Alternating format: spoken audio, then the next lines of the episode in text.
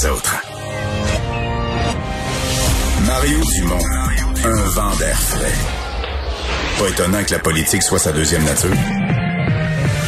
Vous écoutez Mario Dumont et Vincent Dessureau.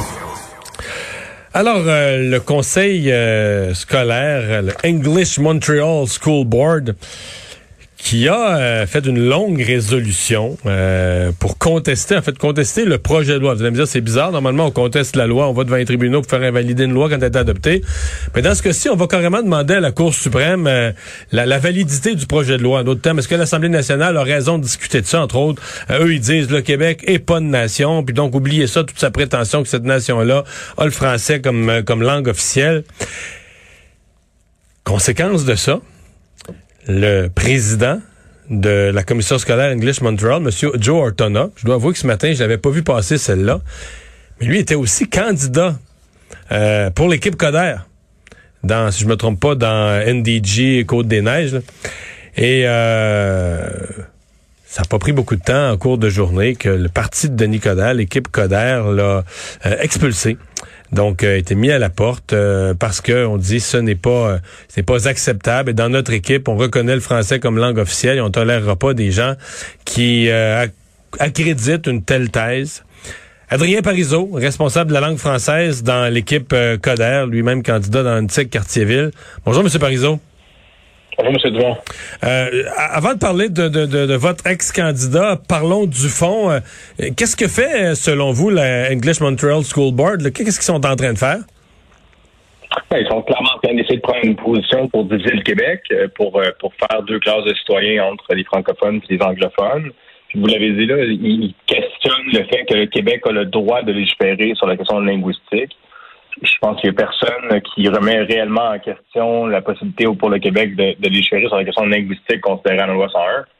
Mais outre ça, je vous dirais que notre candidat là, qui, euh, qui est président de la commission scolaire, euh, comme vous l'avez dit, ça n'a pas pris beaucoup de temps avant que M. Coder et notre équipe, là, euh, vous avez été en cours de journée, mais ça a été très, très rapidement. On l'a exclu comme candidat.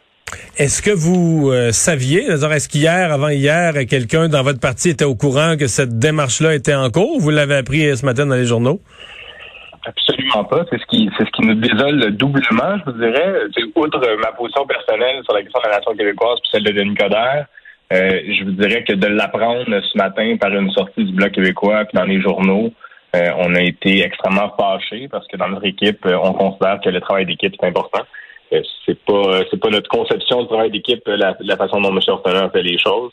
Probablement, on lui aurait dit qu'on n'était pas en accord avec la position sur le fond, mais mais encore plus sur la forme de la prendre ce matin dans les journaux. Je vous dirais que M. Coder était en beau fusil, comme on dit au Québec. Moi, j'ai été impressionné. J'ai trouvé que votre équipe avait agi avec avec fermeté. Mais euh, j'ai déjà aussi dit qu'un parti qui prendrait à Montréal une position ferme pour le français serait jamais élu. Peut-être que je me trompe, mais euh, j'ai pas l'impression que c'est.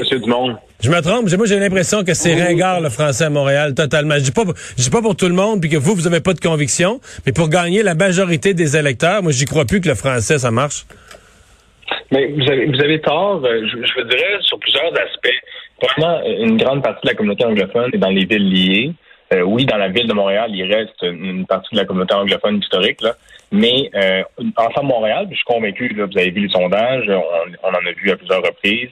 Euh, Ensemble Montréal a déjà pris des positions sur la langue française. Moi, j'ai moi-même, avec, euh, avec l'équipe, déposé une motion pour la création d'un conseil de langue française à Montréal. Puis si vous aviez vu le nombre de commentaires positifs qu'on a reçus de la communauté francophone, mais également des gens qui disent, des anglophones qui disent la spécificité montréalaise, le français comme spécificité montréalaise, c'est important pour nous également. Donc, c'est pas vrai que la question de la langue française, la protection de la langue française, ça touche pas les Montréalais, peu importe qu'ils soient anglophones ou de, langue maternelle ou francophone. Euh, je pense que maintenant, les gens, il y a plus, beaucoup de gens qui mettent entre guillemets le fait qu'il y a un déclin de la langue française à Montréal, puis qu'il faut le protéger et en faire la promotion. Donc, c'est pour ça aussi que des motions comme, comme ce que la English Montreal a adopté, c'est problématique parce que, comme je le disais, ça divise les communautés plutôt que de les regrouper sur le concept de Montréal est une ville inclusive. Vous n'avez pas l'impression que vous allez avoir une fronde là, dans un certain nombre de, de, de, districts euh, où c'est bon quand je dis anglophone, moi j'inclus là la majorité traditionnelle, pas la majorité, mais la, communauté traditionnelle anglophone, mais euh, plusieurs communautés culturelles qui vivent en anglais. Là, 95% dans leur vie au quotidien, ils vivent en anglais, écoutent les nouvelles en anglais, lisent le journal en anglais, vivent en, leur vécu est en anglais, euh, qui en ont marre de ça, puis qui trouvent ça ringard, puis encore le Québec avec sa langue française, puis tout ça. Puis le Coder qui embarque là-dedans, le Coder qui embarque avec eux autres, met dehors le monsieur qui a voulu défendre nos droits. Vous craignez pas le ressac? Absolument pas. Puis vous le savez, vous connaissez M. Coder depuis de, très nombreuses années également. M. Coder est un homme de conviction. J'en suis un également sur la question de la langue française. On n'a pas, pas fait de calcul combien ça allait nous coûter de votes. Est-ce que ça allait nous coûter des votes? On a pris la bonne position, la position de dire on n'a pas à diviser les francophones et les anglophones. On doit travailler pour le Québec, on doit travailler pour Montréal. donc, des positions comme ça, c'était pas acceptable pour Ensemble Montréal puis pour Denis Coderre. À partir du moment où tu es un homme de conviction, puis que le parti a des convictions, il faut se tenir debout puis dire non, ça c'est pas parce qu'on va peut-être perdre quelques votes qu'on va accepter que des prises de position soient prises par nos candidats. Puis donc, on, ça n'a pas été très très long. je vous le dis, on a eu une discussion dès qu'on l'a vu dans, le, dans, dans, les articles. On a eu une discussion puis on a décidé de l'exclure. Donc, euh, M. Coder étant un homme de conviction, il a décidé de se tenir debout avec son caucus pour pour dire non, c'est pas acceptable. Donc, est-ce que est-ce que ça va peut-être nous coûter quelques votes? Mais ben, si ces votes-là, ça nous écoute, euh, au moins on se sera tenu debout sur nos convictions. Adrien Parizeau, merci. Merci beaucoup, M. Au revoir, responsable de la langue française dans l'équipe Coder.